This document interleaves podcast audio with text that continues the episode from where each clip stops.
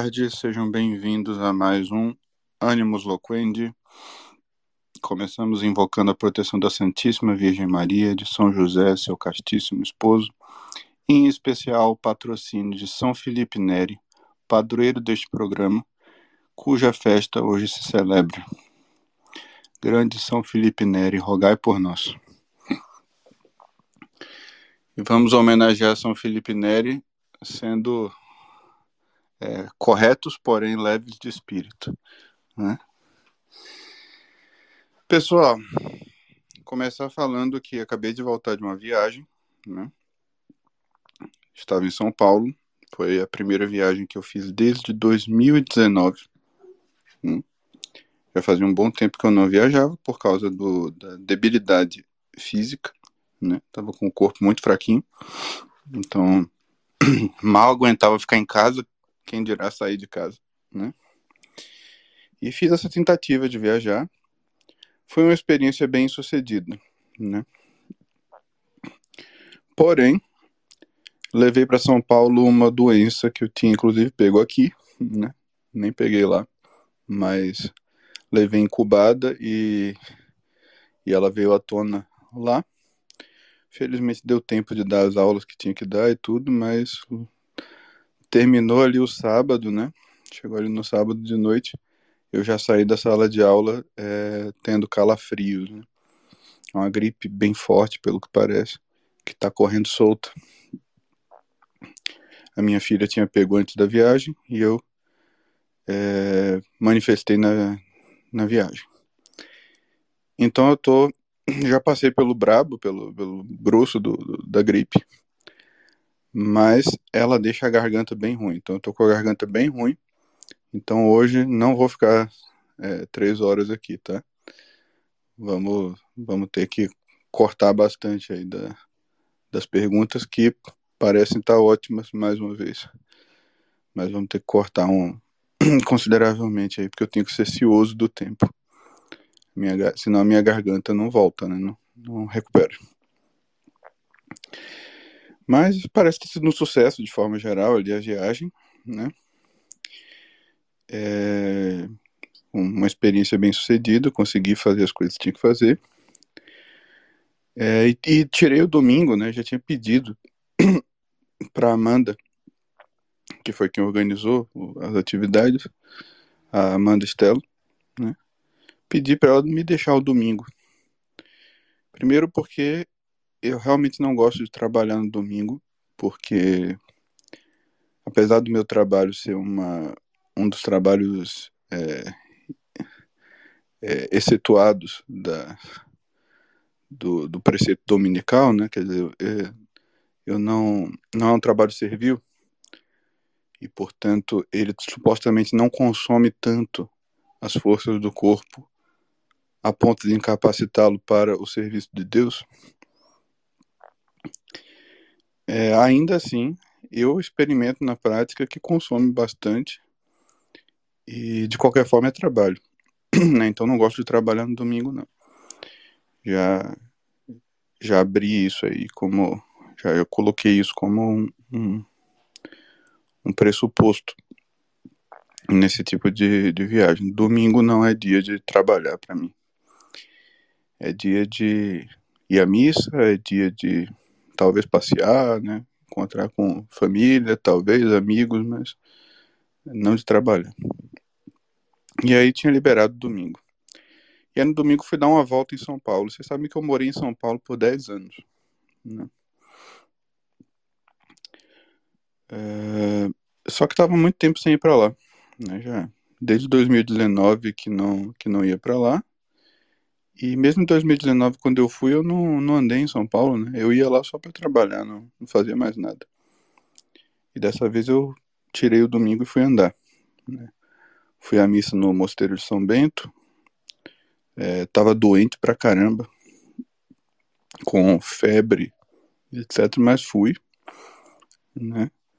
E levei a minha filha à liberdade. Minha filha, dessa vez, foi junto comigo. Levei ela à liberdade porque ela queria comprar umas tranqueiras de japonês lá na liberdade. Hum. E daí levei ela para conhecer a liberdade.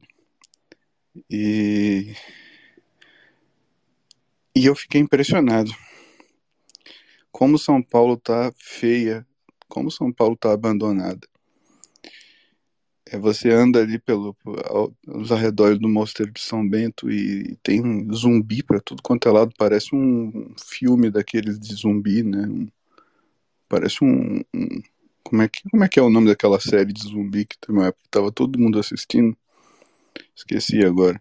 Parece aquilo. Parece o, o jogo do Resident Evil, né? E você olha para um lado aquele monte de zumbi, você olha para o outro é, os grupos de policiais né, se reunindo. É uma coisa assim que realmente parece uma distopia. É a Avenida Paulista. Né? No tempo que eu morei em São Paulo, a Avenida Paulista era o lugar mais arrumadinho que tinha. Né? E dessa vez eu fui fui levar minha filha de um McDonald's, né? Que abriram um McDonald's ali onde acho que era onde ficava o antigo Itaú, é um, um prédio bonito assim, um, uma casa num, num estilo elegante, um palacete. E abriram um McDonald's ali, Mac Milk chama. E o taxista tinha recomendado, falou, oh, um McDonald's temático, tudo mais. falei, pô, bacana, né? Deve ser um lugar legal para levar criança. Imagine, é temático, com enfeites, com cardápio exclusivo, não sei o que. Eu entro no lugar lá com minha filha, parece um chiqueiro, né? Um negócio completamente desajustado. Aquele monte de, de maluco andando para lá e para cá, né? Umas multidões de malucos, umas pessoas que, que não parecem estar na realidade, sei lá, estão drogados. Tudo sujo. Os atendentes nem olham para você. Né? É, pedi uma, um, milkshake e os caras não me deram nenhum canudo, né? Tive que ir lá implorar um canudo e a mulher disse que só podia dar se fosse sobremesa.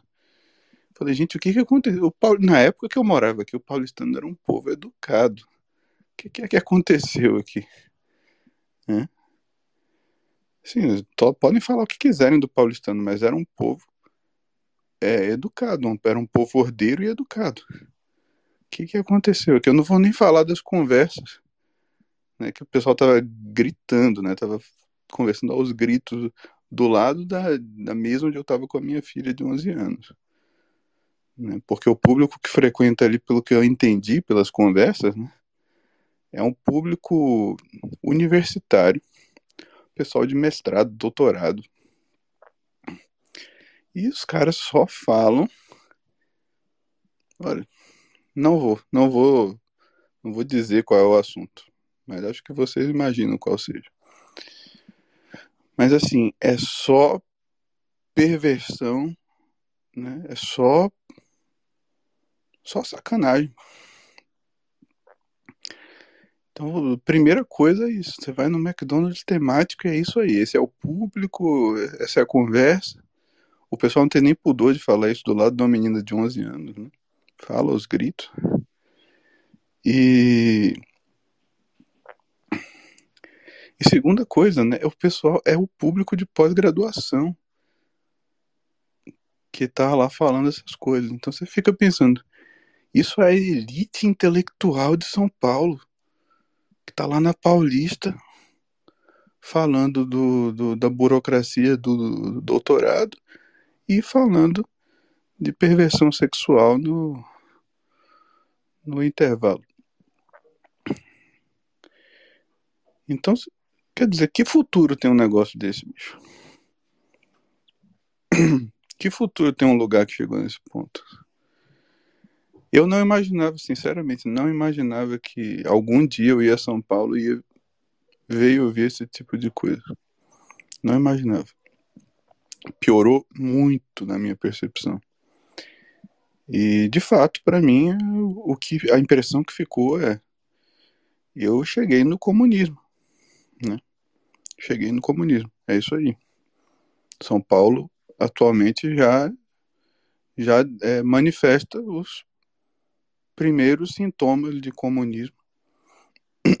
já virou um lugar assim é, perverso de moral invertida em que um restaurante não, não dá um garfo para você comer uma salada. Tem isso, pedi uma salada no McDonald's, eles não me deram um garfo. Quer dizer, eu tenho que comer com a mão. É, agora eu vou, vou virar homem das cavernas de novo, né? Tem que comer com a mão, porque o restaurante se nega a te dar um garfo. Que que tá acontecendo? Eu não sei o contexto, né? Minha mulher até falou que é lei. Eu não sei se, se é isso mesmo, se ela está bem informada, mas depois ela me disse que tinha lei em São Paulo proibindo os restaurantes de darem os garfos. Talvez seja isso, talvez não seja falta de, de noção do, do administrador ali do restaurante. Mas, de um jeito ou de outro, né? Como é que chega a esse ponto de eles proibirem o restaurante de darem garfo e o paulista não achar legal? Não, não se fala nada? Como é que é isso aí? Então, se, ou não, ou não, não falou nada porque acha bom, ou não pode falar nada, né? De um jeito ou de outro é o comunismo. É isso aí. Então você perde totalmente a civilidade, você perde o senso moral mais elementar, e a cidade está virando um lixão, né? A gente foi à liberdade, tudo abandonado também, né? A gente foi naquele aquele jardim japonês que tinha ali na Liberdade, completamente abandonado. Você não, não podia transitar lá, porque estava tudo fechado. É, umas coisas jogadas assim na frente. Quer dizer, essa não era a imagem de São Paulo que eu tinha, não. E deve ter sido esse período aí da pandemia, né? Que, que essas coisas aconteceram. Mas assim, realmente é muito triste. Muito triste. E é uma imagem do que está acontecendo é, nos altos escalões do, do Brasil, né? Um reflexo, né? um reflexo do que está acontecendo. E mostra que a gente, de fato, para mim ficou essa impressão, né? Falou, bom, isso aqui mostra que, de fato, a gente já está no, no comunismo. Já está, pelo menos numa cidade grande como São Paulo, você já está vendo bem claramente os efeitos, né? As pessoas estão estão caindo na miséria material e moral. E ninguém parece se dar conta, ninguém parece achar que tem algum problema nisso, né? O taxista me recomendou ir lá naquele pardieiro, naquele é, Lupanar, né, que supostamente é um McDonald's temático, mas que parece um, um uma lixeira aberta, um negócio assim de outro mundo mesmo. Impressionante. E por outro lado, você vai ali a Osasco, ali do lado, e o Colégio São José está florescendo. Os caras agora já estão com três unidades. Vão abrir uma na capital agora, estão para abrir uma na capital agora, vão para São Paulo. Eu comentei na palestra lá quando o pessoal perguntou sobre colégios, eu falei, olha, acho que a elite paulistana se deu conta, né, de que está pagando 10 mil reais para os filhos aprenderem todes, saírem da escola cantando funk. E os favelados de Osasco, né, estão pagando sei lá quanto, né? Não sei quanto é que é a mensalidade do Colégio São José, mas com certeza não é nem um pouco caro. E estão pagando é, né, dez vezes menos aí do que vocês. E os filhos estão saindo do, do colégio lá, os filhos dos favelados estão saindo do colégio cantando Salve Heredina, é, analisando os Lusíadas, né, com estrofes dos Lusíadas de cor, e é, declamando os grandes escritores da língua portuguesa, os padres Vieiras, os padre Manuel Bernardes. Então a elite paulistana está percebendo que tem alguma coisa errada, né? tem alguma coisa esquisita acontecendo. E algumas essas, a gente tem que corrigir essa situação de alguma forma. Né? Então também tem isso. Né? No, o ambiente está caindo na degradação completa. E enquanto isso, aquelas pessoas que estão lutando pela sanidade estão fazendo verdadeiros milagres. Então a, a cidade em si está deprimente mas quando eu vou ver ali os grupos dos meus alunos, estão cada vez mais unidos, se desenvolvendo muito, né? tirando muito fruto. Então, tá acontecendo coisas muito boas também. Encontrei a Laís Sapan, que já apareceu até aqui no Animus Loquendi. É, encontrei a Laís Sapan lá em São Paulo. Ela perguntou como é que o senhor consegue ser otimista, né? tendo, levando em consideração um monte de um monte de, de, de porcaria que está acontecendo. Eu falo, eu consigo ser otimista por isso, porque eu olho para essas pessoas. Né? Eu olho para esse pessoal aí do São José, eu olho para outras pessoas que estão tentando fazer coisas boas e eu vejo que eles estão fazendo coisa muito legal. Então, tem futuro. Agora, o país como um todo está caindo no buraco mesmo, é verdade. Né? Mas essas pessoas estão conseguindo fazer coisas muito boas. Então a gente tem uma semente de algo muito bom aí. É. Não vai né, do dia para a noite mudar o Brasil. Mas acho que essa é, a, essa é a grande questão. No Brasil nunca teve uma semente boa. Não tem semente boa, entendeu? Isso não acontece na história do Brasil. A semente já vem ruim. E é por isso que o Brasil não vai para frente porque as coisas já começam ruins. As coisas já começam corrompidas, já começam adulteradas, já começa falso, já começa imitado. Né? Nada começa com sinceridade e substância no Brasil. É exatamente isso que eu estou vendo. Eu estou vendo coisas que estão sendo feitas com sinceridade e substância. Então quer dizer que o Brasil tem futuro. Né? Vocês vejam por exemplo, aquele movimento lá de, de 22, né? O que que tinha de bom naquilo ali, bicho? Né? Tinha uma, uma faísquinha de coisa boa aqui e ali. Como um todo, era um movimento que já tinha começado corrupto, já tinha começado é, tosco, já tinha começado falso. Tava tudo errado já. Então como que ia sair alguma coisa boa daquilo ali? Não ia, não tinha como sair. Aliás, o, o, os, os melhores ali percebiam isso, né? O Manuel Bandeira, por exemplo, ele percebia isso aí. Que aquele movimento ali já estava podre. Aquele era muito gentil para falar assim com todas as letras. Mas ele ele mesmo já já tinha percebido que aquilo ali não ia para frente.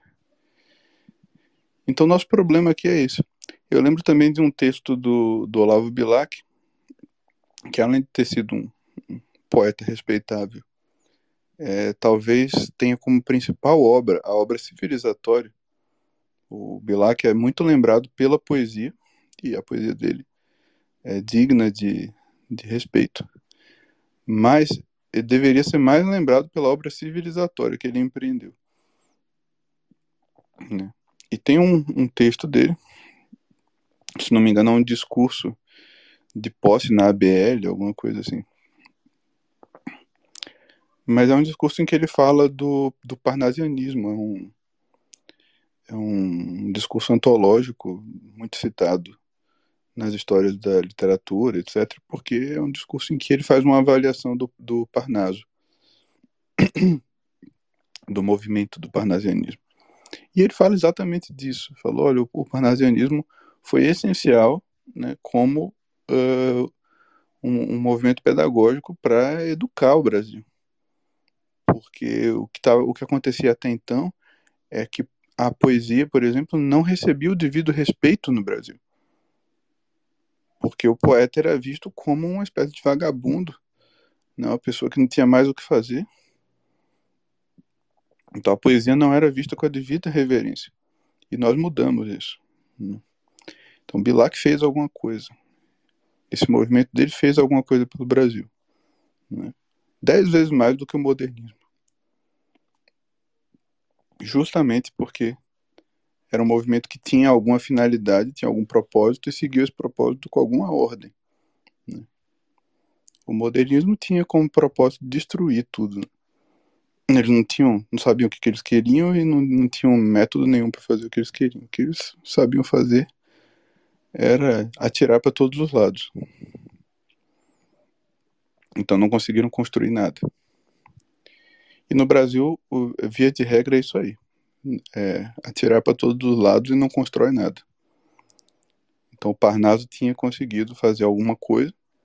Né? O modernismo destruiu o que eles tinham feito. Tinha acabado de conseguir fazer alguma coisa, o modernismo foi lá e desmoralizou de novo a profissão do poeta completamente. Né? É, mas isso é raríssimo. Na maioria dos casos, o brasileiro não faz nada. Né? Não faz nada de substância. E o que eu estou vendo aqui agora está acontecendo de novo. Tem um monte de gente né, em grupos diferentes, em lugares diferentes, que está fazendo alguma coisa e está fazendo algo que tem, que tem algum propósito, né? que tem um método, que tem uma ordem, né? e que visa atingir um resultado substantivo. Então, quer dizer que a gente, dentro de alguns anos, a gente vai ver os frutos. Né? É isso aí. O Olavo foi um cara que fez isso. Toda a diferença que o Olavo fez foi porque uh, ele estava tentando fazer alguma coisa, né? ele tinha algum propósito. Ele não estava simplesmente seguindo o, o arbítrio dele do momento, né? O, seguindo a, a, inspiração do momento e fazendo o que ele falando o que ele achava legal na hora, né? E defendendo os amigos dele, as pessoas que ele achava legais. Não, ele, ele tinha alguma substância própria, alguma substância interior, e essa substância interior passou para, para as ações dele. Hum. Então é isso que a gente tem que valorizar. Independentemente da situação em que o Brasil está hoje, se você tiver grupos de pessoas fazendo isso, né, dentro de alguns anos vai ter outra situação. Não vai ser a mesma. Agora, se a gente vive sempre no, no imediato, né? Se a gente vive sempre no momento presente, sempre preocupado porque, uh, sabe, o, o Lula isso, o, o outro ministro do STF aquilo, e cada, cada hora é um ministro do STF diferente, né? Você tem que decorar esses nomes deles. É... Imagina, né? Tenho memória nem para para decorar as coisas importantes, vou ficar perdendo meu tempo aprendendo o nome de ministro do STF. Pô. Então, quer dizer, ficar prestando atenção nessas coisas, você não faz nada, né? Vou chupar uma pastilha aqui para garganta. E vamos ver essas perguntas aí. Quem quiser participar, pede aí que eu, que eu aceito. Vamos ver as perguntas que o pessoal está fazendo aqui. O Andrei Portilho falando do pessoal do São José. O pessoal do Colégio São José, eles são fantásticos, são fenomenais. Agora, o que, que o diretor estava me falando ali? Eu estava conversando com o diretor deles, Cláudio Batalha, que a gente, eu tava, até falei com a minha filha, né? Gente tava no carro com ele, eu falei pra minha filha, Cláudio, o Cláudio é uma dessas pessoas de que a gente diz nomen est omen, né? o nome é uma profecia, porque ele se chama Cláudio Batalha, e a, a vida dele é isso aí mesmo. Né? E o Cláudio estava contando que na época da pandemia um monte de gente perdeu o emprego e não podia mais pagar a mensalidade. E aí qual é o, norm, o qual é a ordem, né, do dia. Você tem que dispensar essas pessoas, né, falar, olha, não dá para pagar mensalidade, também não dá para o teu filho estudar aqui, porque a gente tem contas para pagar, né? É, fim das contas é isso, é, é uma empresa, né? A gente precisa pagar as contas, precisa se sustentar, não tem jeito. Foi isso que ele fez? Não. Deixou todo mundo lá de graça, deu bolsa para todo mundo que estava precisando e vendeu a casa dele. Né? Então, isso é colégio católico, entendeu? Vocês estão fazendo colégio católico. Isso é colégio católico. É um lugar onde o diretor pensa com caridade. Não é um lugar onde o diretor pensa em lucro. O cara pensa em lucro, vai abrir colégio budista, vai abrir colégio qualquer outra coisa, entendeu? Se o que você quer é lucro, você não abre um colégio católico e bota o nome do santo lá. Se você quer abrir colégio católico e botar o nome de santo, então você tenta agir assim, pelo menos próximo do que o santo agiria. Né? Então você acha que São José ia fazer isso? Ó, o pessoal tá perdendo emprego, bota todo mundo para fora. Então pronto. Tá aí. Fica aí o meu elogio ao Cláudio Batalha, a atitude do Cláudio Batalha, que imitou o padroeiro do colégio. É assim que se faz. Pedro Arruda tá me contando aqui que o, a série de zumbi é o The Walking Dead, é isso mesmo. The Walking Dead, eu lembro que era uma série horrível. Que só ficava aquele povo lá, aqueles zumbis querendo comer eles e aquele povo discutindo, é, fazendo DR, né, discutindo relacionamento. Ai, mas você, você está comigo, mas você gosta da fulaninha. Aí vem o zumbi comendo o pé dela, né? Não, mas a fulaninha. E não sei o que, era só DR e os zumbis correndo atrás deles. É tipo novela da Globo, só que com zumbis, né?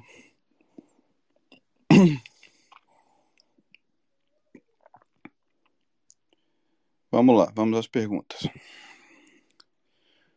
Uh... Bom. O que o senhor acredita como sendo o melhor caminho a se seguir depois de alfabetizar a criança? Aliciana Arruda. Pô, a esposa do Pedro Arruda me perguntando isso? Pergunta pro teu marido, Aliciana. Hum, ele sabe muito bem o que é que tem que fazer. é, eu já cansei de falar, pessoal depois que você alfabetizou a criança, o que, que é que tem que fazer? Eu acho que a dúvida dela é a seguinte: é, você tem o caminho do formação literária da criança, né?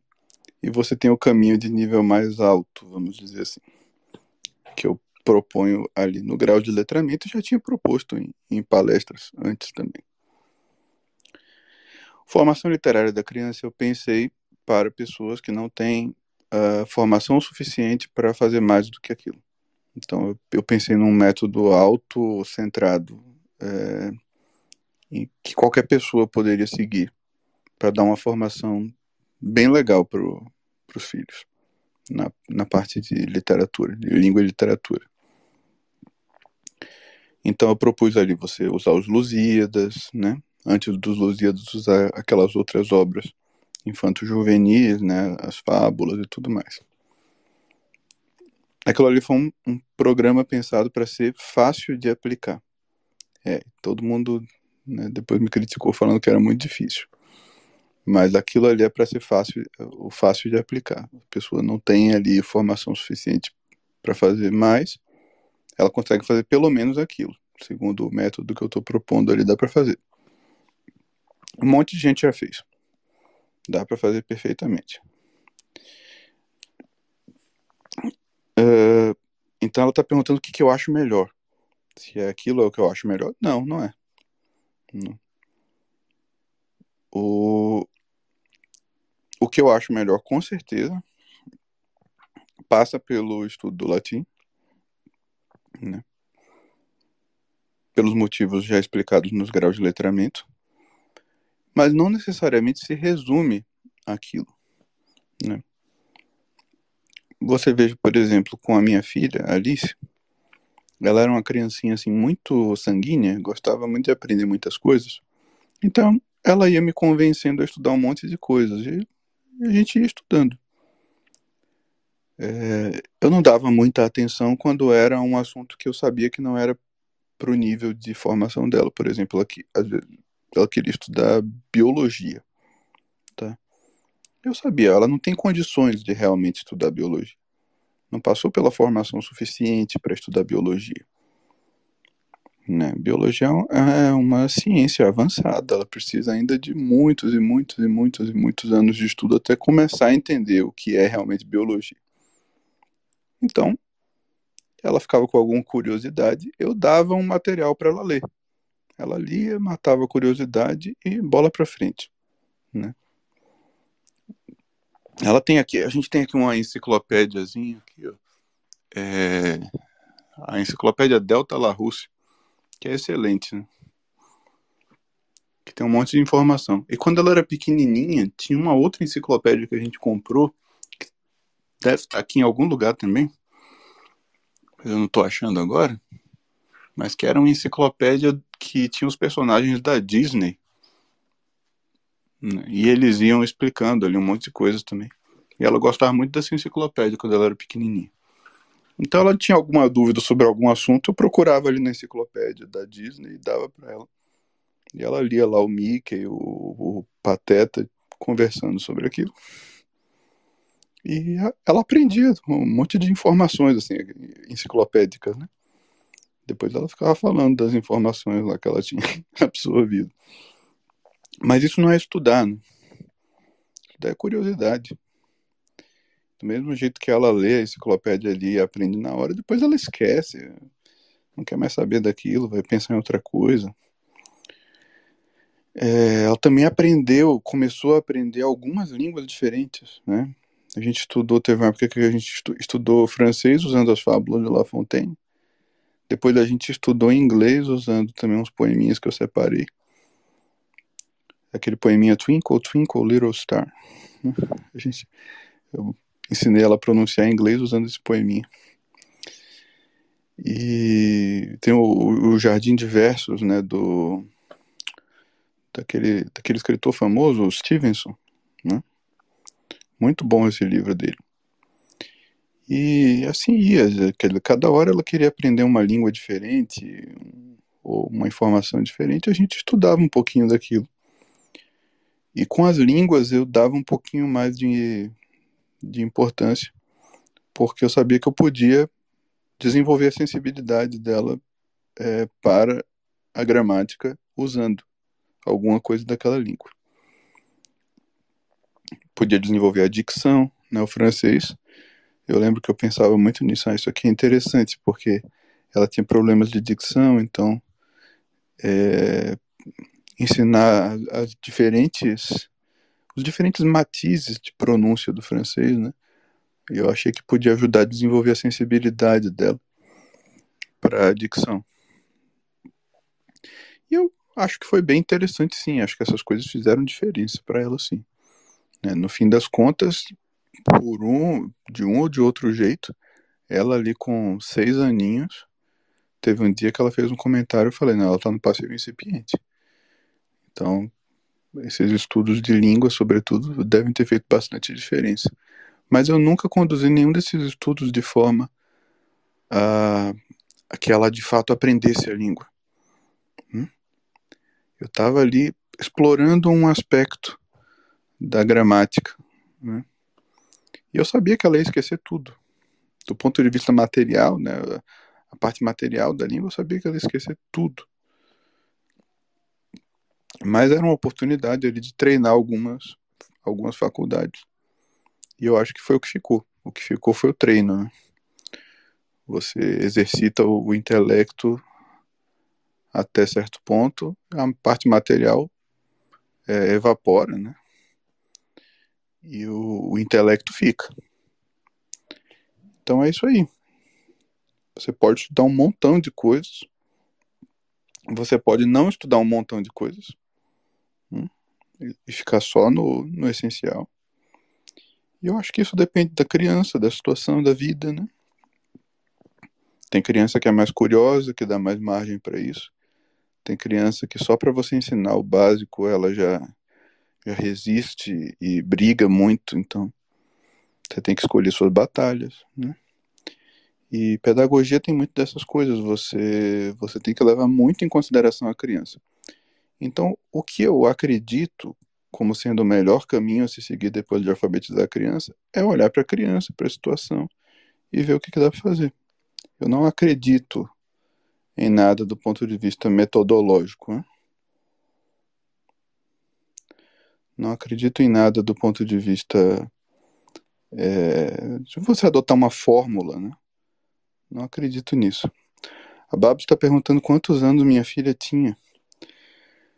Quando minha filha me quando minha filha me convenceu a ser alfabetizada, ela tinha dois anos e meio, se eu não me engano, tá? Eu não queria alfabetizá-la, não queria. Minha mulher falava, vamos alfabetizar, eu dizia, não, não, muito pequeno, espera, alfabetização mais para frente, vai decorando os poeminhas, né? Não precisa alfabetizar agora. É, mas ela queria muito aprender. Ela, com dois anos e meio ali, ela ficava, eu quero aprender a ler, eu quero aprender as letras, não sei o que, e ficava perguntando. Acabou que ela convenceu e, e, começou a aprender a ler. Foi ali, dois anos e meio, três anos, alguma coisa assim. Eu sei que com três anos e meio, ela já praticamente já estava lendo, né?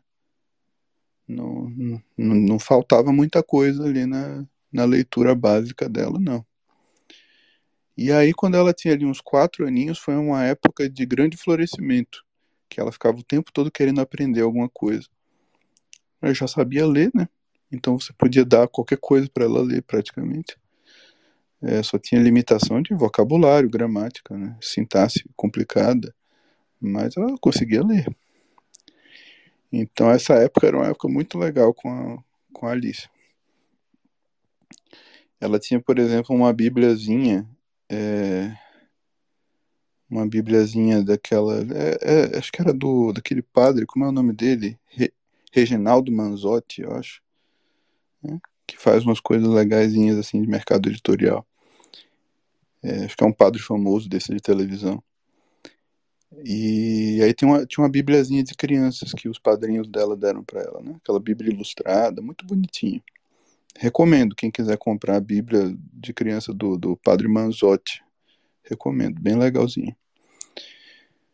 E, e ela tinha essa Bíblia, né?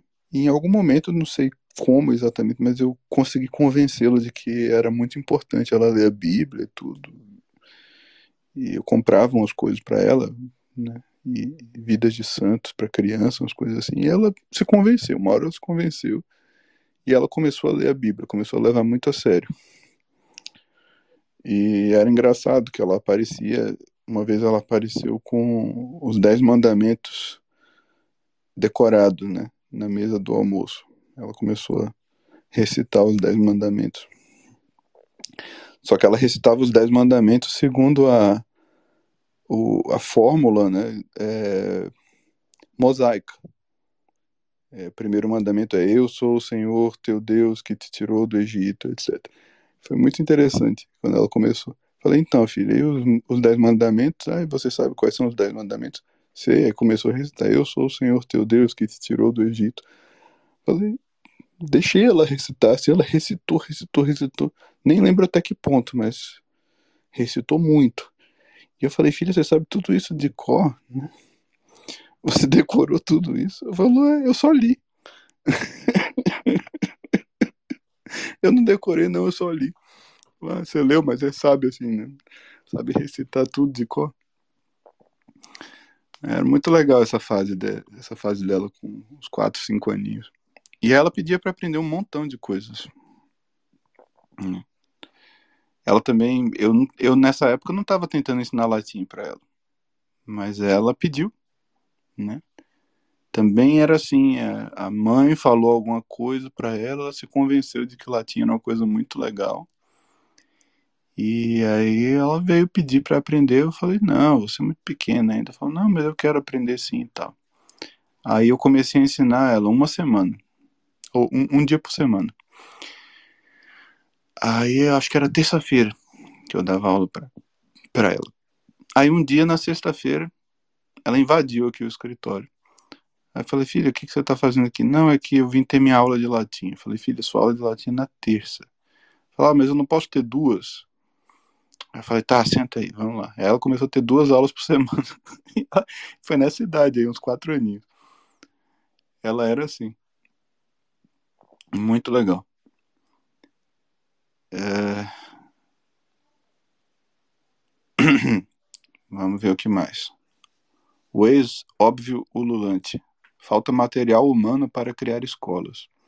E temos já alguma ideia de como formar essa gente no longo prazo, mas não seria, não seria necessário ter uma filosofia pedagógica, como na esquerda A do Paulo Freire, que regesse todos os esforços e desse um fundo teórico para a prática?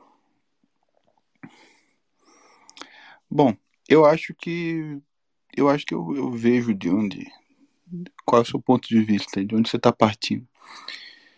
Eu acho que isso está acontecendo, né? Qual é a questão? Uh, a questão aí é, é, que a filosofia realmente é necessária. Só que a filosofia ela não começa escrita, né? A filosofia do Paulo Freire também não começou escrita a filosofia começa na pessoa do sujeito. E essa pessoa vai transmitindo essa filosofia aos discípulos, né? Então existem algumas pessoas que estão fazendo isso. Né? Eu não, não sei o sucesso de cada um, né? não sei o quanto que cada um está tendo sucesso. É, mas tem o, o, o doutor Moita, todo mundo sabe que há muito tempo que ele está falando de educação e e tem alunos dele abrindo escolas, inclusive é, o São José teve muita participação de alunos dele, não, não sei exatamente até que ponto é, todo, as pessoas ali eram alunas dele, mas teve pelo menos influência. Aí tem outros, muitos outros colégios que estão saindo ali de, da zona de influência dele, né? Então você, você tem uma, pelo menos uma influência filosófica dele em boa parte desse movimento é, educacional aí do que está acontecendo agora. Você tem uma influência do Olavo, mas é, o Olavo, como você falou, ele não tinha propriamente uma filosofia pedagógica, né? Ele tinha algumas é, faíscas de filosofias pedagógicas, né? mas ele não tinha uma, uma filosofia assim bem é, bem concentrada né, nesse aspecto. Então ele não tinha como ter uma influência específica desse tipo. Né. É...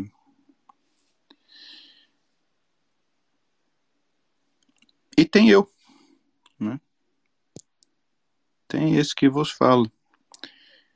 Não vou tentar me dar muita importância, mas o, ali no São José eu acho que eu sou a, a principal influência. Né? Ali no Colégio São José acho que sou eu. E como é que faz? Como é que eu, como é que eu tô tendo influência ali? Não é por obra escrita, né? Pelo menos não principalmente. As coisas que eu escrevo têm algum eco ali, mas é, é por pela pessoa, pelos conselhos que a pessoa dá, né? e pelo sentido em que a pessoa direciona os seus esforços e que né, esse sentido ele, ele pode ser mimetizado e acompanhado pelos discípulos. Uma coisa que eu, que eu tenho percebido nesse, nessa questão do discipulado, né, é que você não, Antigamente você até tinha sistemas né, que tentavam estruturar o discipulado, tornar o discipulado uma coisa estática e, e sistemática. Você tinha que assumir um compromisso para virar discípulo, né? Eu não sei quanto que isso realmente funcionava, mas de um jeito ou de outro, na prática, hoje em dia, o que a gente percebe é que a pessoa é seu discípulo por quanto tempo ela acha que ela precisa ser seu discípulo. O que é uma coisa bem frágil. Né? É uma situação bem frágil. E a maioria das pessoas elas, elas vão ser seu discípulo, seus discípulos, seu, seus discípulos enquanto tem alguma uh, algum aspecto da sua doutrina que está interessando a elas. Né? Elas não não criam um relacionamento de fidelidade com, com você e, portanto, elas não se tornam realmente seus discípulos no aspecto filosófico. Não sei se eu estou sendo suficientemente claro. Você só pode ser discípulo de um filósofo, né? ou para tentar não tornar a coisa tão tão pomposa. Você não pode ser discípulo no sentido filosófico né? se você está seguindo simplesmente o, o seu interesse, a sua curiosidade, certo? Porque nesse caso você é discípulo de uma ideia, você não é discípulo de uma pessoa.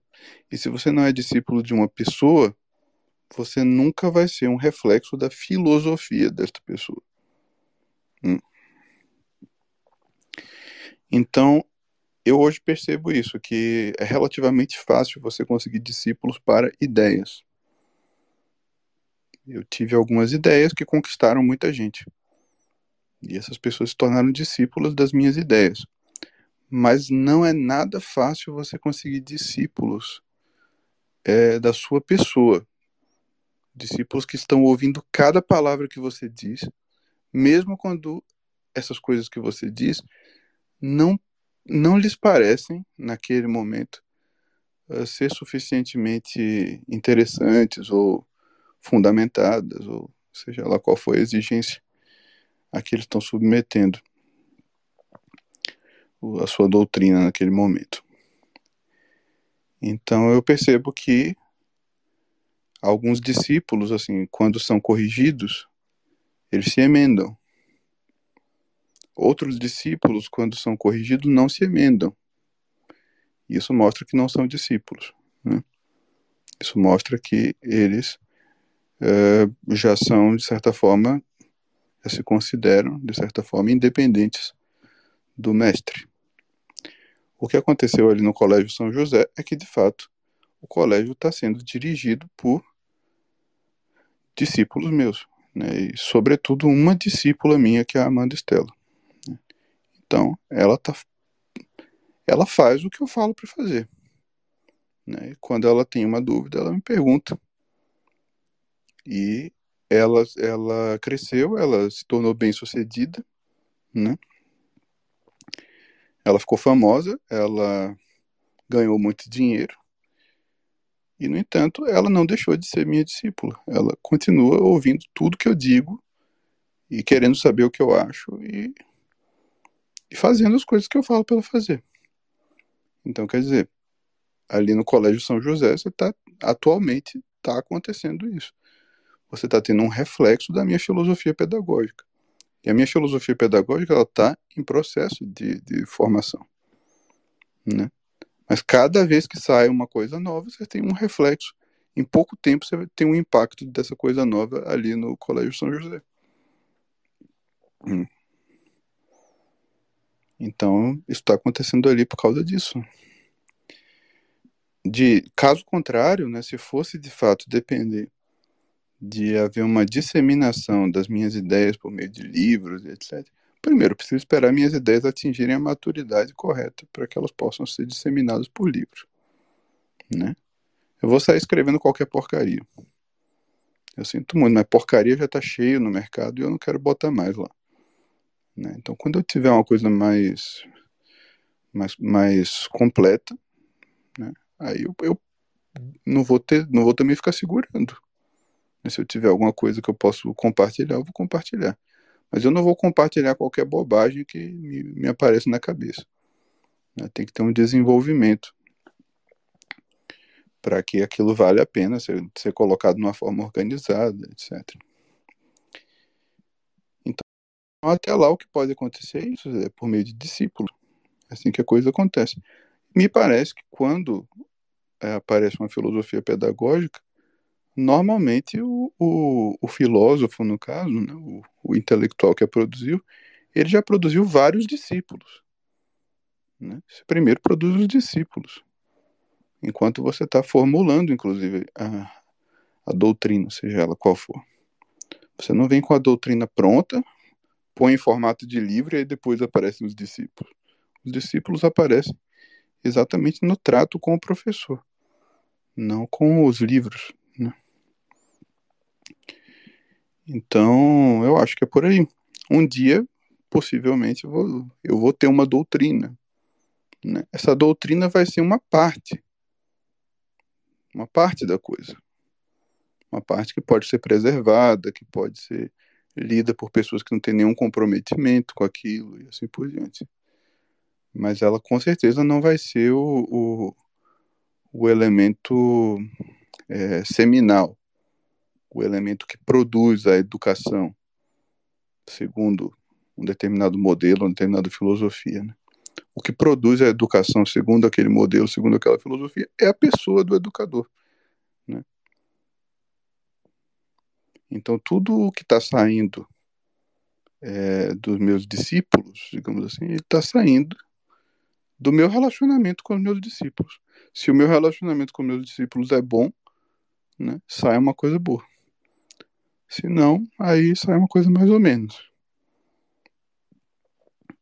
E boa que eu digo é no, no quer dizer, reflete as coisas em que eu acredito. Né? Boa no sentido de é, é boa para mim. Né? Reflete o que eu creio. É muito difícil, rapaz, você conseguir fazer com que um projeto uh, prático, real, reflita as ideias e sentimentos de um, um intelectual. É muito difícil isso. Não é uma coisa assim simples de se fazer. O intelectual, ele mesmo, não consegue trazer a, a matéria aquilo que ele idealiza. Ele precisa de outra pessoa para fazer isso. Muitas outras pessoas. Então, para que isso aconteça, depende do relacionamento dessas outras pessoas com o intelectual. Né? E aí você tem um influxo né, de, da inspiração do intelectual passando pelas mentes dessas outras pessoas até chegar aos braços para elas construírem alguma coisa. É um processo longo, complicado e que pode dar errado em muitas etapas. Né? E eu acho que se dá certo, na verdade, é uma espécie de milagre. O Colégio São José é uma espécie de milagre.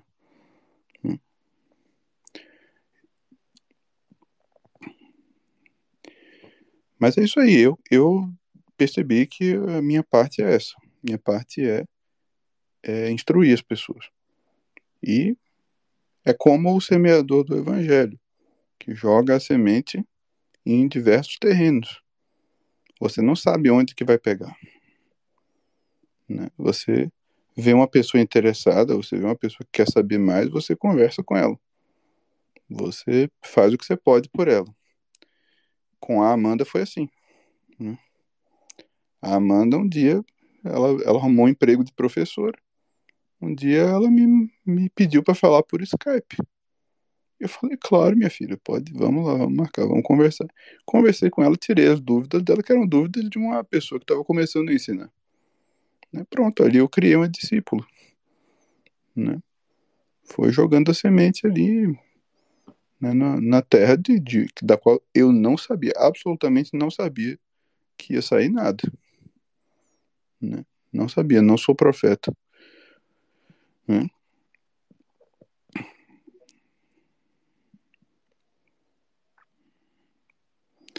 Ex-óbvio Lulante, Zé Lima, pode falar, meu amigo.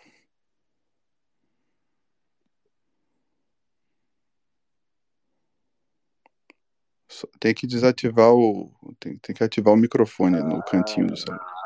Ah, seja Tá me bem-vindo. ouvindo bem, meu amigo? Tranquilo? Tô te ouvindo bem. Ou foi você que fez a dublagem de um desenho de São José que passava lá na Lume, né? Desenho de São José. Eu não fiz É, não, você fez. Você já fez dublagem? Já fez dublagem de algum desenho? Não, não, dublagem eu nunca fiz, não. O que eu fiz pra Lumine, eu escrevi uma série lá pra eles, lá do, com a história de um Santos e tal, mas eu não dublei nada, não. Porque um dia a gente tava assistindo o desenho, aí veio um cara com uma, uma voz bonita, grave, assim, um sotaque assim, meio carioca, meio mineiro. Podiam me pagar aí a pra gente isso, né, pensando. cara? Pô, e aí eu pensei assim, pô, será que é o Zé Lima que fez a? Fui eu não, pô, felizmente não fui. Eu podia ser, eu, eu curto essa ideia. Eu até estava conversando com a minha amiga Marina, a Pikachu, que, que ela conhece os caras da dublagem, né? De repente a gente podia entrar nessa, nesse ramo aí também. Mas eu entrei aqui, meu amigo, que eu conheço desde os tempos da, que a gente andava de bicicleta na praia de Itapuana. Eu vim aqui tra- continuar tratando desse tema que você me respondeu aí, que para mim é um tema muito importante, que eu tenho pensado muito sobre isso. Você está me ouvindo? Consegue me ouvir ainda? Tô te ouvindo muito bem. Ah, então tá bom. Pelo seguinte, eu, eu gostei da sua resposta, eu acho que respondeu suficientemente a minha dúvida. E até aproveitar que o tema de hoje foi você relatar essa tua ida, né, a visita da escola, fazer um tour em São Paulo, nesse cenário Walking Dead aí.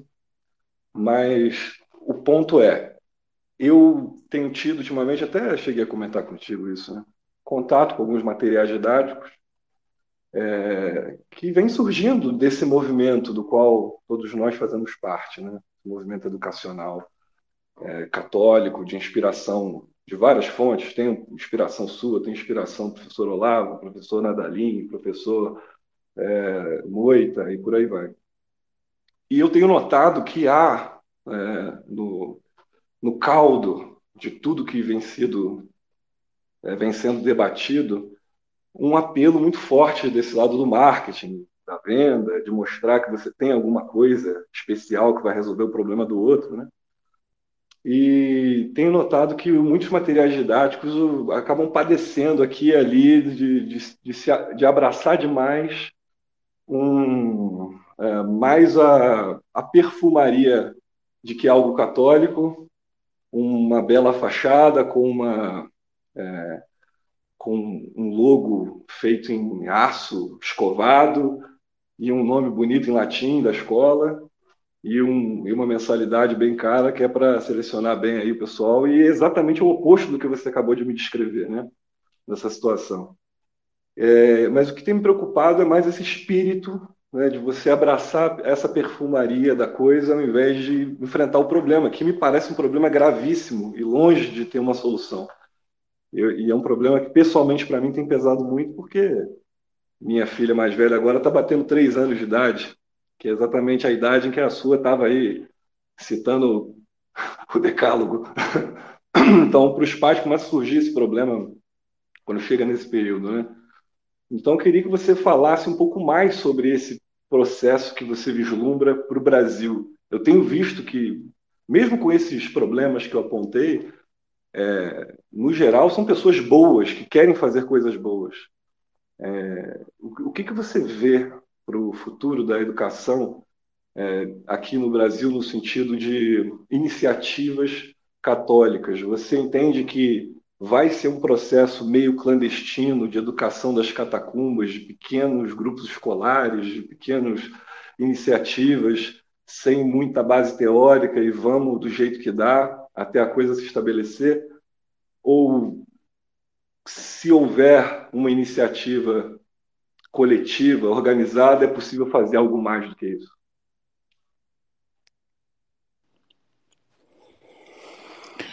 Bom, é, veja bem, eu, não tenho nenhum conhecimento privilegiado das muitas escolas que estão se abrindo, tá? Eu tenho conhecimento indireto, é, sabe? Tem a, o pessoal lá de São José dos Campos, que eu sei alguma coisa ali do que eles estão fazendo, de forma indireta, não fui lá visitar. Tem pessoas em vários lugares que, que eu sei que estão fazendo alguma coisa, né? Tem um pessoal aqui no Rio Grande do Sul que eu também nunca fui visitar e até O diretor é um cara que, que já fez aula comigo presencialmente, inclusive, mas nunca fui lá visitar. Não sei o que, que é que eles estão fazendo lá. Entendeu? Não, não posso falar só de ouvir dizer, né? Então eu falo de forma genérica, baseado em abstração, e não em casos concretos que eu conheço e, e, e posso julgar um por um. É... Eu acho que no momento atual os colégios católicos vão refletir a mentalidade católica dominante, certo? Se fosse um colégio católico nos anos 90, ia refletir o quê? As opiniões do Frei Leonardo Boff, né? É, se você fosse procurar um colégio católico nos anos 90, o que, que você podia esperar encontrar lá? As opiniões do Frei Leonardo Boff, é isso aí. Que vai ser um reflexo mais ou menos disso aí. Que é o que era o mainstream católico, né? O mainstream intelectualmente falando. Né? Hoje a situação é muito diferente. Hoje você teve um influxo das ideias do Olavo, porém, este influxo foi superficial as pessoas não conhecem profundamente as ideias do Olavo. Então a maioria dessas pessoas elas gostam do Olavo. Mas eu duvido que elas conseguem te explicar a teoria dos quatro discursos, que é a obra pedagógica por excelência do Olavo. É, elas não conseguem, não vou nem falar da, da parte mais filosófica, né, de, do intuicionismo radical e etc. Estou falando dessa parte assim do da, a metodologia pedagógica que o Olavo desenvolveu, que foi a teoria dos quatro discursos. A maioria dessas pessoas não conseguem explicar isso daí, elas não, não sabem o que é isso daí. Então, você não pode esperar um reflexo da pedagogia do Olavo é, nesses colégios. Se for tiver um reflexo, vai ser muito superficial. Qual é a mentalidade dos pedagogos católicos que estão sendo formados nesse ambiente? E parece que eles são formados pelo Instagram, né? por influências de Instagram. E os influencers de Instagram, de Instagram têm uma filosofia? Não. Eles têm opiniões fragmentárias. Né? Quer dizer, ele, é, o cara ele tá ali lendo uma notícia de jornal, aí ele pensa uma coisa, né? parece uma coisa na cabeça dele, ele acha que aquilo é uma opinião. Ele vai lá no Instagram e põe isso lá no Instagram cospe isso numa caixinha, vomita isso no feed dele, faz uma live falando isso, né? Quer dizer, é um processo fisiológico de emissão de opiniões, entendeu? E essas pessoas se alimentam disso, de influencers católicos de Instagram. Não são pessoas que pensam. Não, não são pessoas, em boa parte dos casos, não são pessoas que sequer têm a capacidade de pensar. Entendeu? São pessoas que não foram feitas para isso.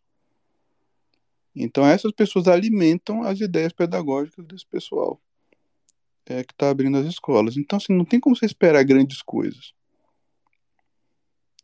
Não tem como você esperar que, que vai sair algo muito diferente do que está sendo feito. Você vai ter uma divergência superficial né, de opiniões fragmentárias. E no todo, né, no, no, no total, elas vão fazer a mesma coisa que as outras escolas estão fazendo. É isso aí. Certo? Descontando uma ou outra influência pontual que possa ter vindo de algum filósofo de verdade. Pode ter uma ou outra influência, assim, pequenininha, pontual, em algum aspecto da educação. Mas você não vai ter uma filosofia da educação regendo essas escolas. Isso não existe, né? A não ser que tenha um sujeito é, de peso por trás. Né? Se tiver um, uma influência assim, muito grande de um sujeito de peso, mas é como eu estava falando antes, tem que ser uma influência desse tipo, assim, ó, do diretor da escola, ah, a influência do, do Moita, tá bom, mas o diretor de escola, ele tem que estar tá lá no pé do Moita o dia inteiro. Né? Ele tem que estar tá lá ouvindo tudo que o Moita fala. O tempo todo. Se for um desses caras independentes, pode esquecer que não vai sair nada. Né? É, então, que, que tipo de, de influência você pode esperar disso? Que tipo de resultado você pode esperar disso? É, um resultado assim, um pouco melhor do que do que você ir para uma escola assim padrão em que as crianças estão dançando funk e aprendendo todes, né? Mas vai ser uma espécie assim de retorno a 20 anos atrás da educação, sabe? Vai voltar 20 anos, voltar 40 anos, não vai passar muito disso. Né? Isso na melhor das hipóteses. Para você ter, de fato, uma, um, uma subida de nível né? É, tão significativa como, como o que eu estou vendo acontecer lá no Colégio São José, isso não acontece é, naturalmente, fluidamente. Isso depende de um grande esforço do, da equipe, né, uma equipe muito unida e muito esforçada, e que tem uma influência intelectual e espiritual muito sólida. Né? E, e, e, a qual essas pessoas são muito fiéis. Senão você não tem a, a, a unidade. Né? Porque essas pessoas que administram negócios, né, elas são boas em fazer, elas não são boas em pensar. Né? A gente, to, em todas as coisas, o, a comunidade humana foi é, os dons né, de maneira ordenada. Você tem pessoas que receberam uma coisa, tem pessoas que receberam outra. E cada uma tem que ocupar o seu lugar. Né? É assim que a coisa funciona bem. Então, o que eu estou falando é isso. Não vai ter assim um, uma grande revolução em que todas as escolas católicas vão ficar maravilhosas. Mas você vai ter alguns grupos de pessoas que vão fazer um bem muito significativo. Quando essas pessoas começarem a fazer esse bem muito significativo, as outras vão começar a imitar. Né? Aí você tem um processo gradual de assimilação da sociedade daquele bem que foi introduzido ali.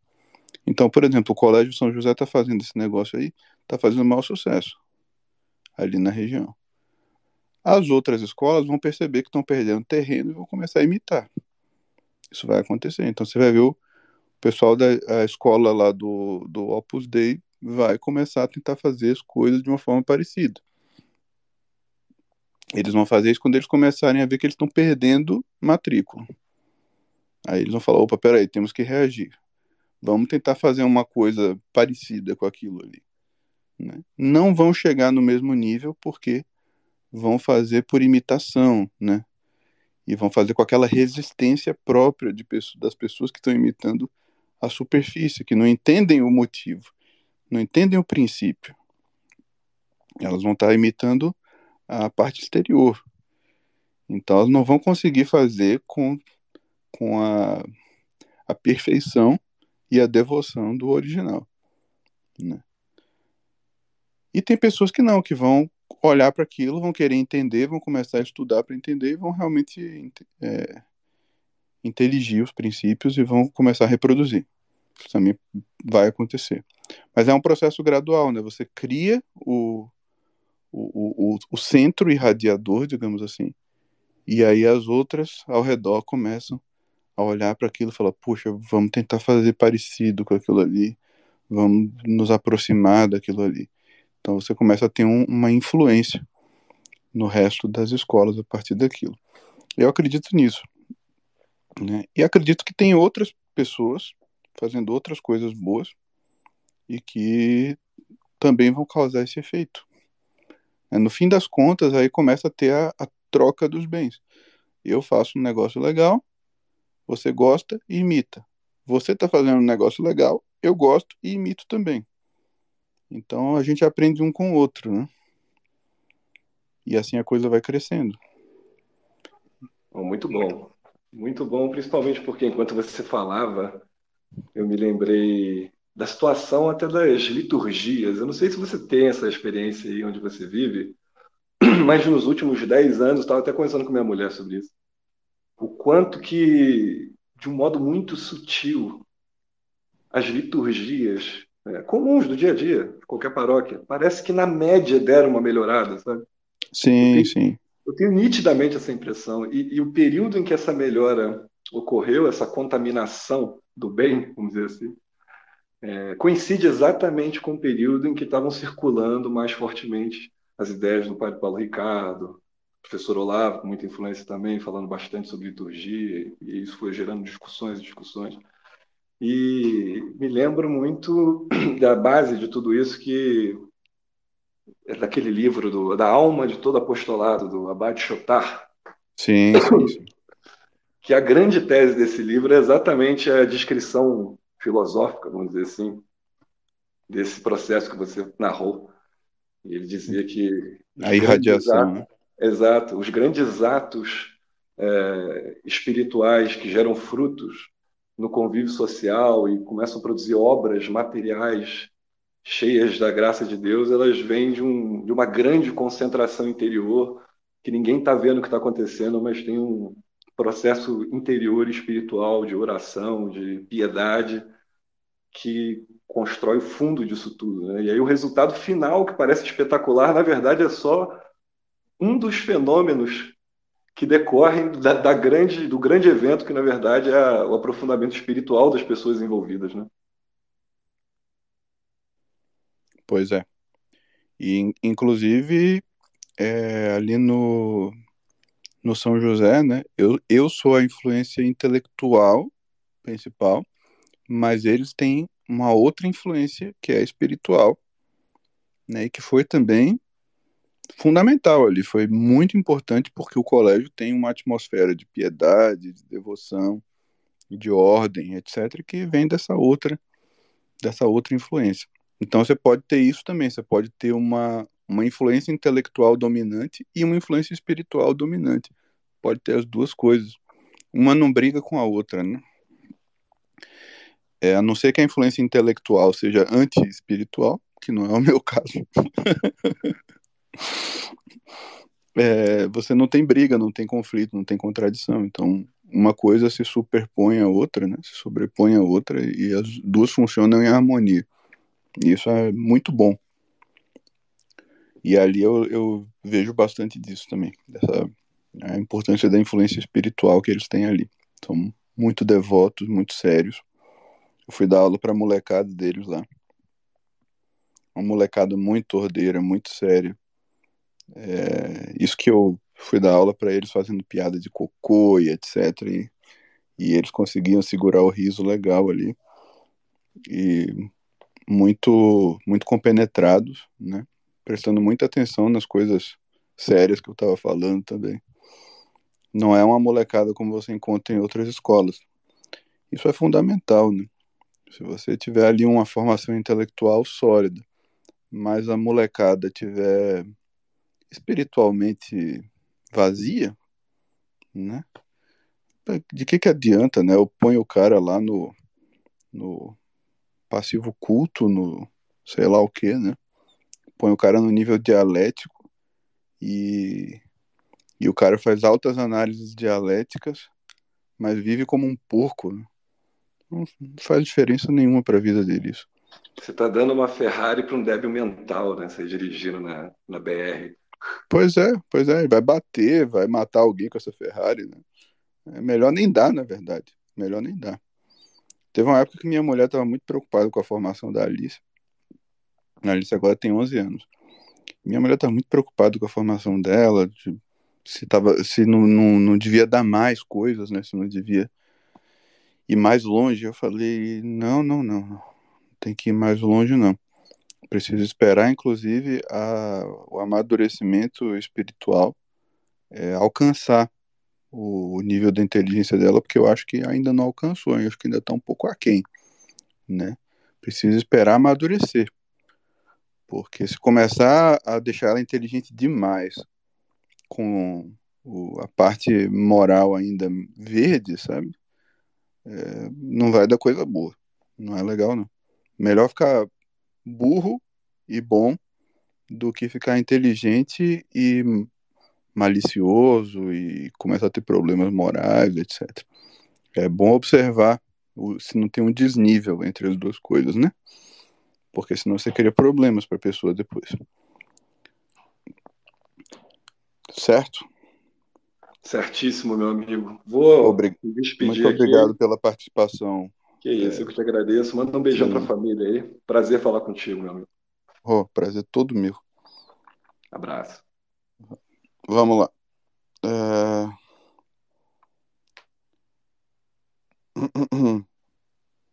Faz sentido dizer, diz, pergunto Lucas Rabaioli, faz sentido dizer que podemos estar esticados nos graus de letramento, com um pé esticado no PR, mas com a cadeira no outro lugar? Alcançar uma contemplação culta de uma frase de Camões, a maior parte do tempo estar meio nécio para todo o resto? Não, não. Talvez o que você esteja querendo descrever é que uh, existem algumas atividades que são próprias de, de um ou outro grau de letramento e que parecem se encaixar melhor com certos tipos de pessoa. Existem pessoas que têm um raciocínio mais analítico, naturalmente, e que, portanto, se encontram melhor no, no PR. Né? Eu, por exemplo, não sou uma dessas pessoas, né? Eu ali no PR não, tá, não no meu lugar, digamos assim. É, existem pessoas que são naturalmente muito mais ágeis e muito mais uh, exatas no seu, nos seus raciocínios por faculdade natural, por talento natural. E aí essa pessoa parece que se encontra muito melhor no, no PR do que no passivo culto, por exemplo, né, no PC.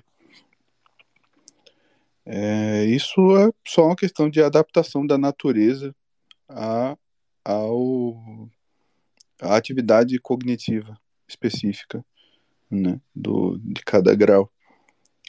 Então você talvez não se sinta muito apto ao PR, a fazer as operações do PR, uh, e por isso você se sente deslocado nessas operações.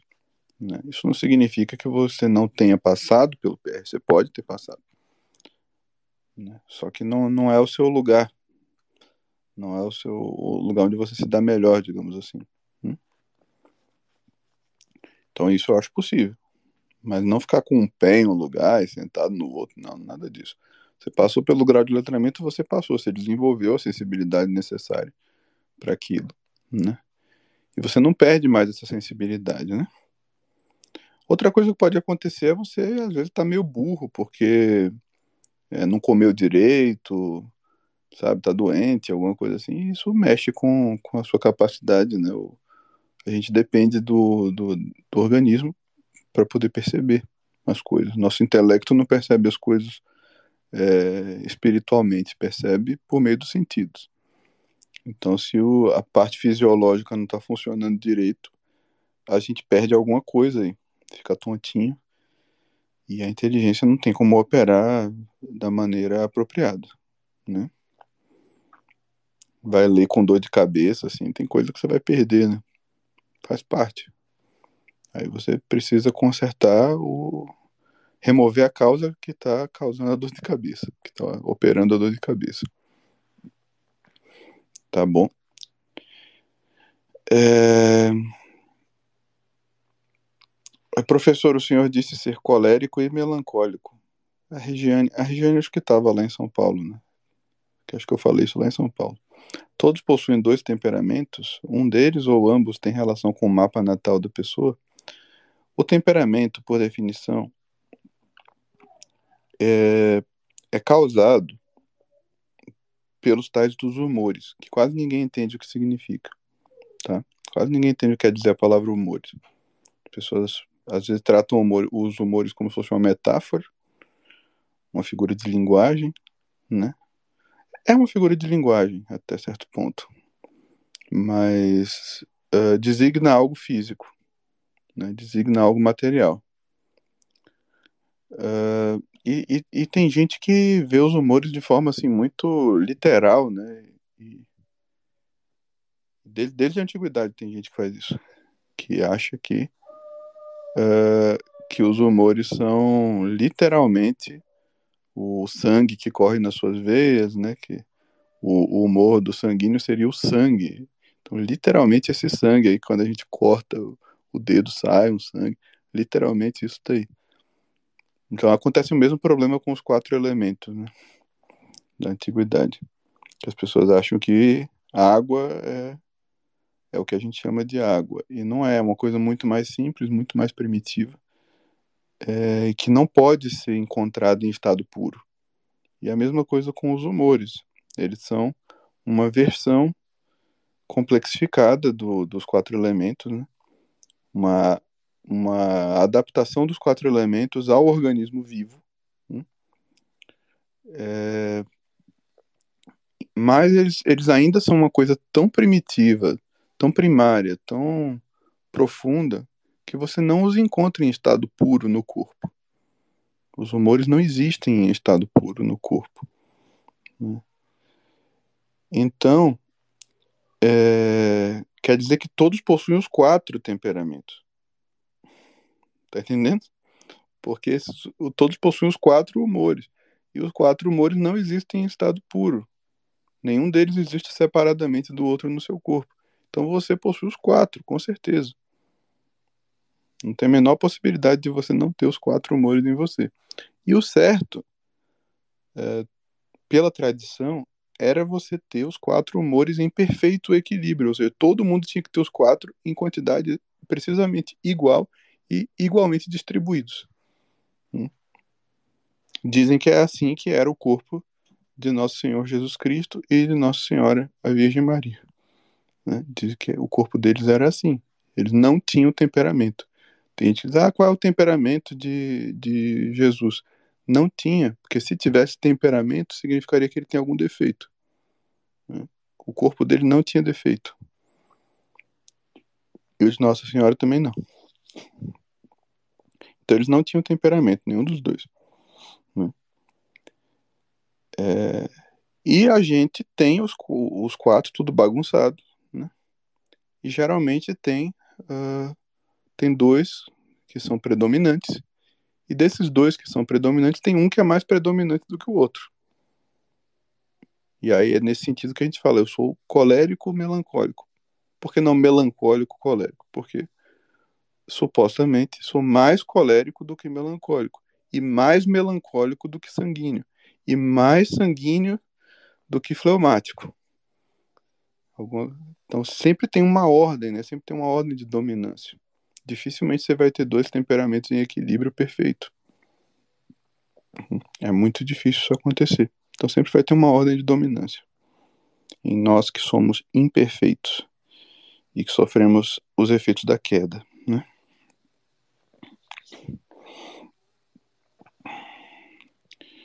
É...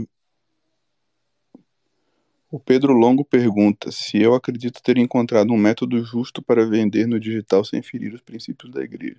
Método, não.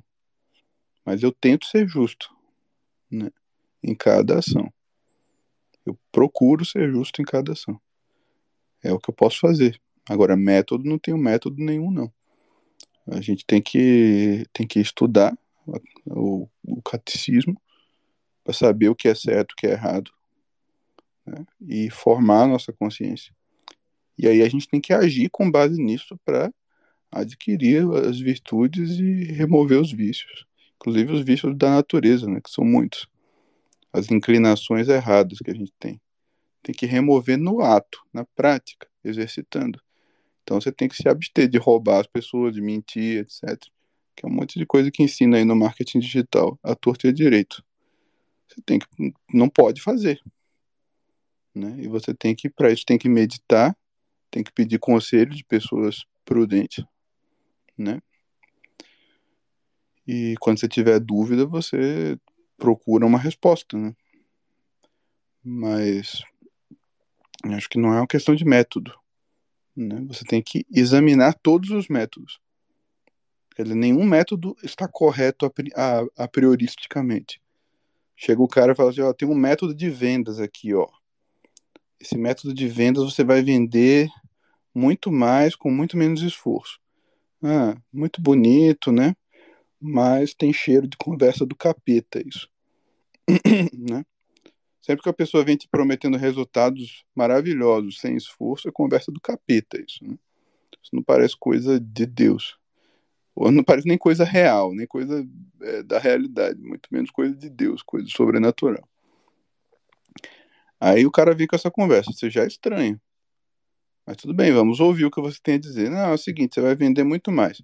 Você fala para o cliente, você põe aqui no seu site, que o, o curso vale 10 milhões de reais, mas você está dando um desconto especial só agora para ele, aqui, só para ele, porque ele é muito bonito.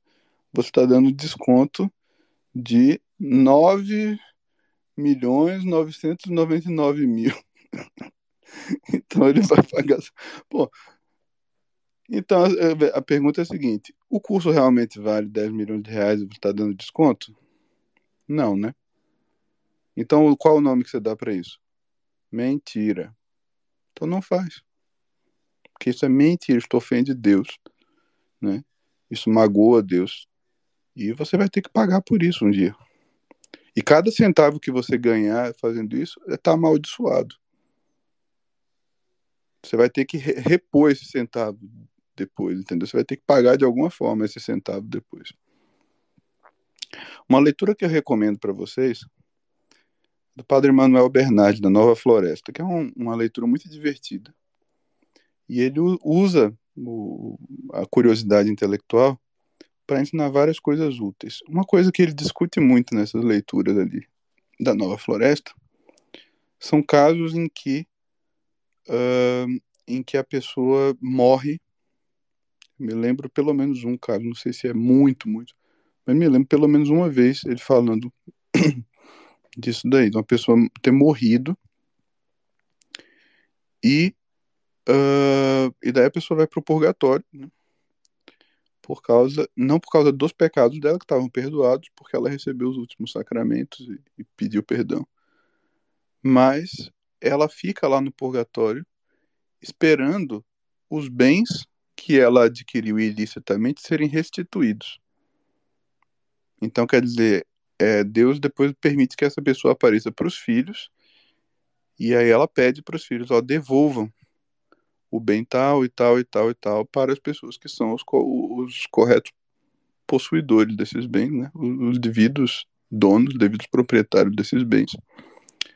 Porque eu vou ficar no purgatório até vocês fazerem isso. Eu só saio depois que vocês fizerem isso. É... Então, quer dizer, é importantíssimo você não adquirir bens ilicitamente, porque você vai ter que pagar por isso.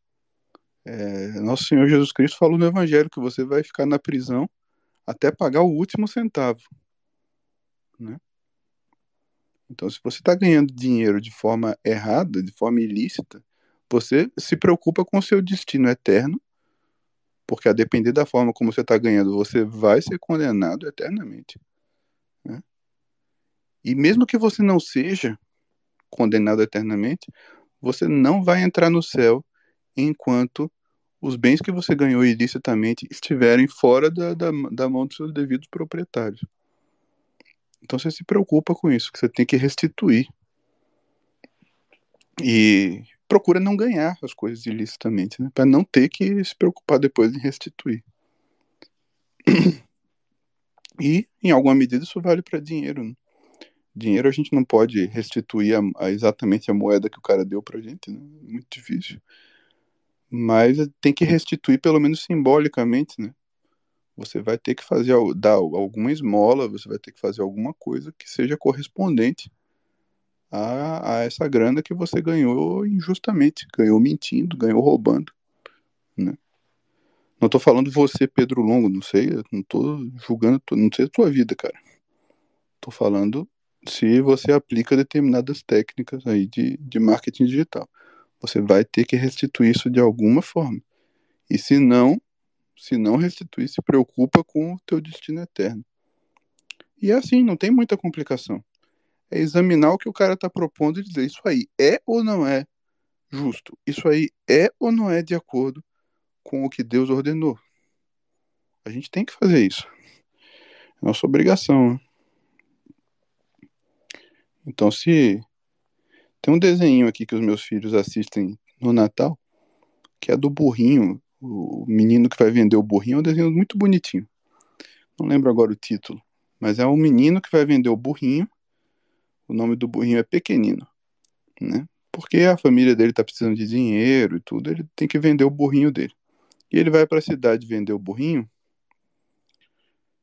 E aí aparece um monte de comerciantes lá na cidade que ficam cantando, eles ficam cantando uma música dizendo assim: se você se você, é, se você quiser aprender a arte de vender, né, você pode, é, com a arte de vender, você pode enriquecer, mas tem que aprender a trapacear. E aí vai mostrando eles adulterando as balanças, né, enganando os clientes para ganhar mais dinheiro. Então, quer dizer, eles dizem que a arte de vender é isso, é você roubar o cliente. Né? Isso não é arte de vender, isso é a arte de roubar. Como tem a obra famosa da língua portuguesa, né? A arte de roubar, que é irônica, é uma sátira. Mas é isso aí, para eles é a arte de vender, é a arte de roubar, não pode ser. Não pode ser, a gente pode aceitar isso. Uhum. E é isso aí, é, é coisa simples, né? A Zula me pergunta se eu já estudei astrologia chinesa. Não, nunca estudei.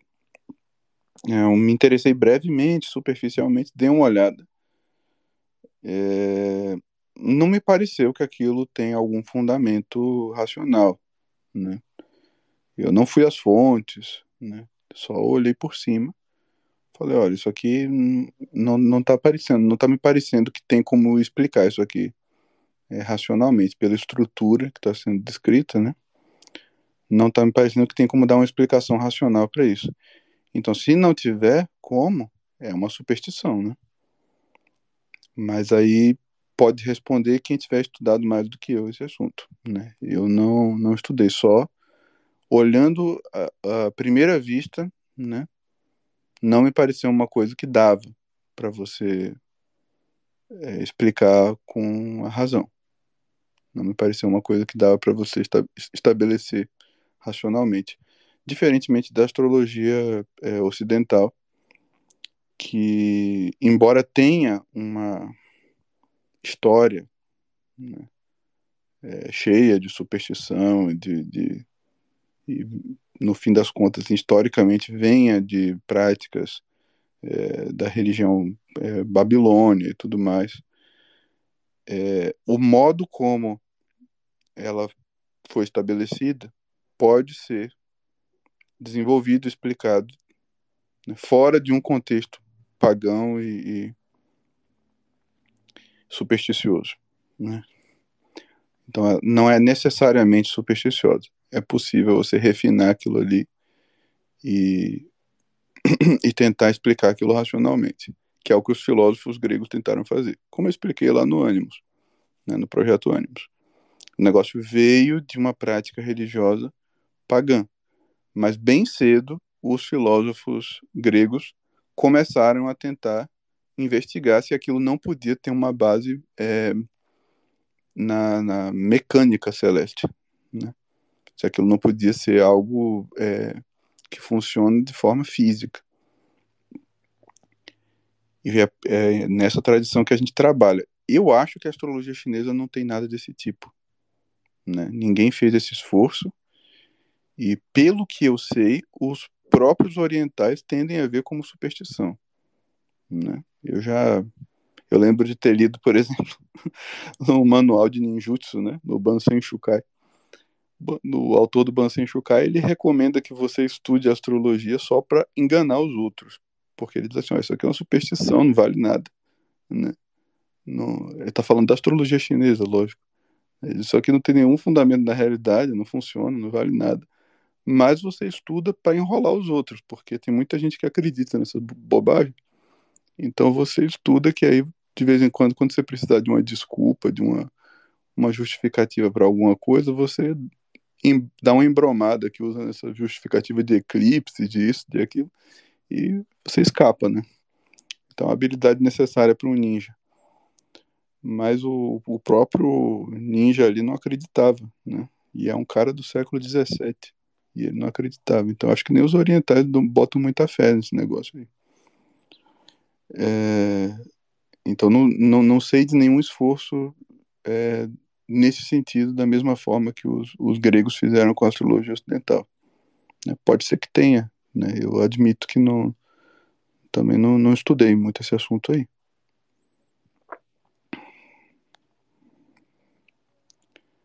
Uh... Muito bem. Que a tua vontade exige aos sentidos, mediante a expiação, o que as outras potências lhe negam na oração. O ponto de caminho, né, o ponto 222 do caminho, interessante, né? É, que o João Vitor pede que explique, e outras pessoas secundam aqui o pedido. Que tu voluntad exija a los sentidos, mediante la expiación, lo que las otras potencias le niegan en la oración. Parece que eu traduzi corretamente, né?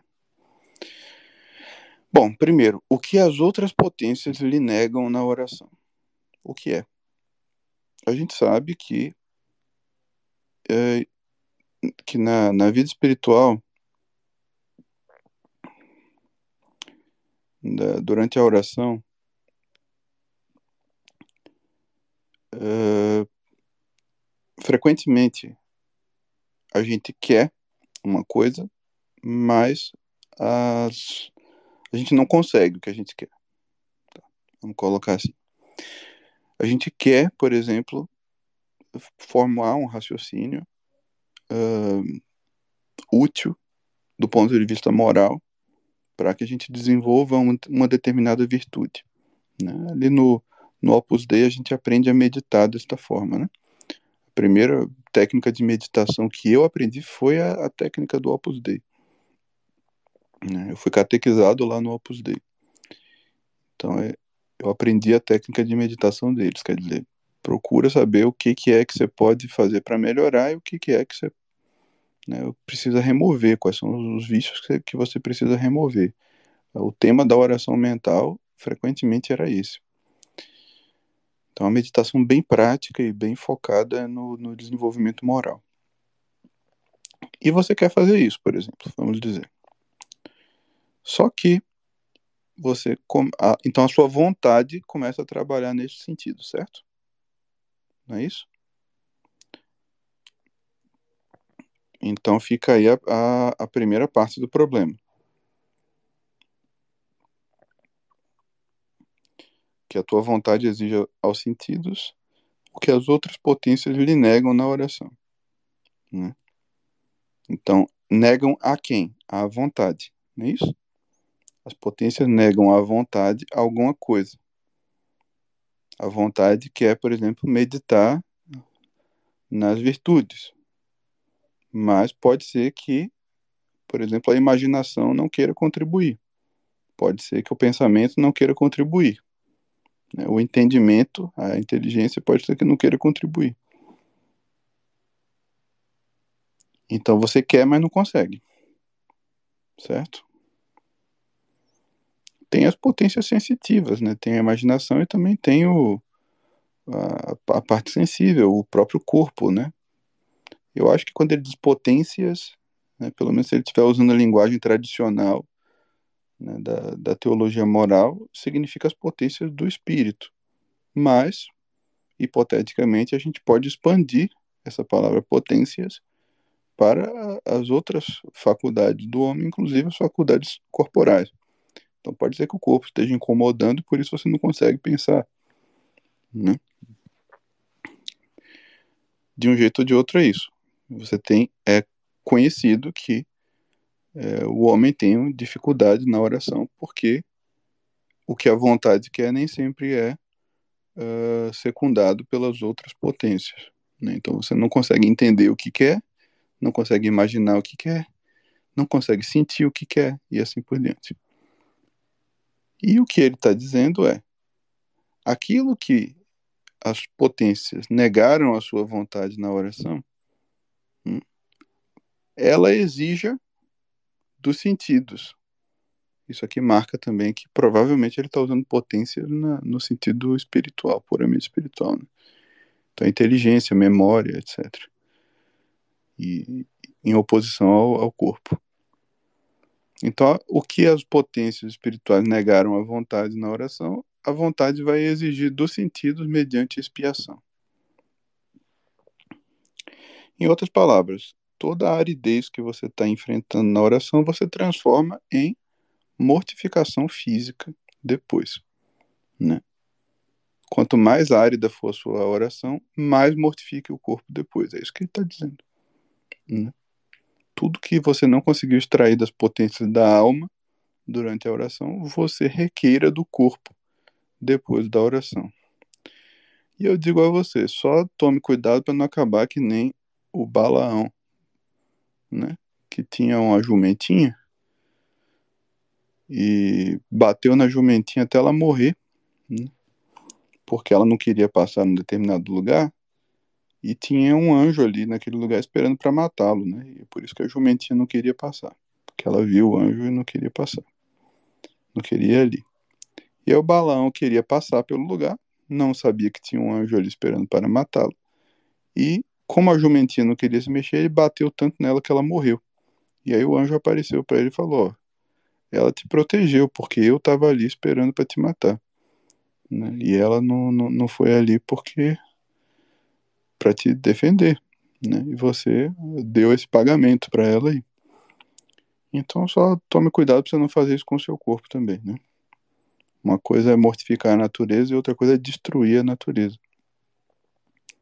Então cuide que você não esteja destruindo o seu corpo. E o, um bom jeito de, um bom freio para se colocar aí é você ter um diretor espiritual, né? E consultá-lo a respeito dessas mortificações que você faz. Ajuda bastante. Né? É, mas de resto é isso aí mesmo, né?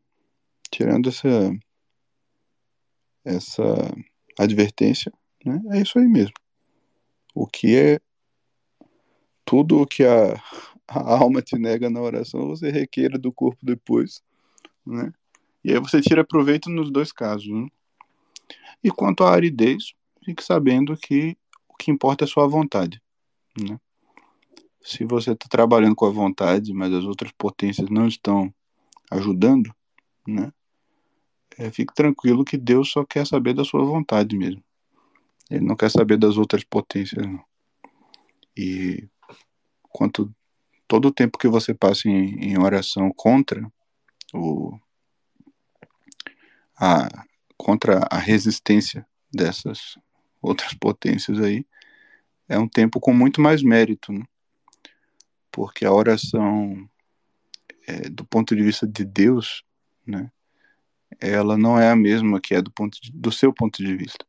Do nosso ponto de vista, a gente valoriza muito os sentimentos, é bom valorizar, né, os bons sentimentos que aparecem na oração e as ideias, né? É, e às vezes alguma resolução, alguma coisa assim, né, se a gente se sente mais mais devoto, se sente mais uh, inclinado ao serviço de Deus e etc, a gente acha que fez uma oração produtiva. Não deixam de ser coisas boas tudo isso, tá? Só que o verdadeiro fruto da oração é espiritual, então é o fruto que a gente não vê. Ele não é sensível.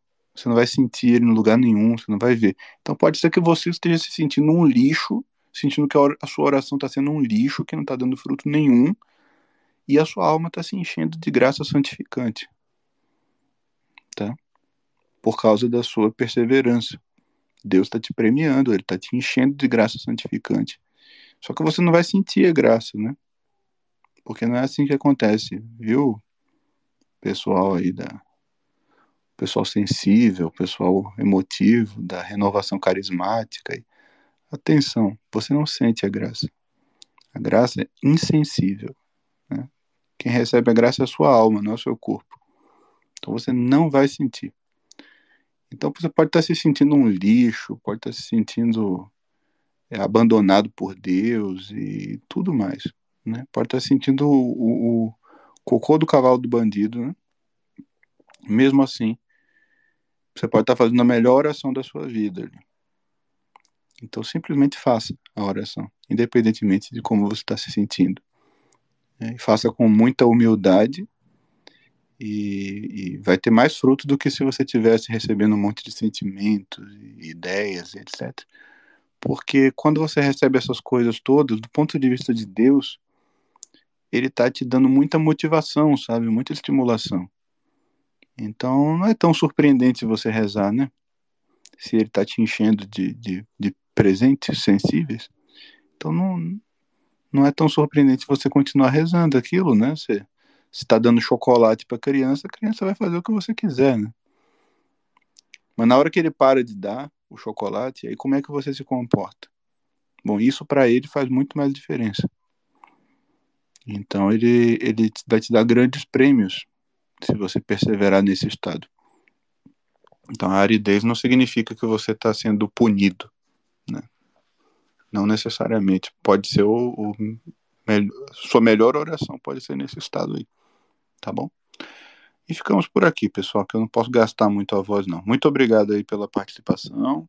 Fiquem todos com Deus e é, feliz dia de São Felipe Neri. São Felipe Neri, rogai por nós.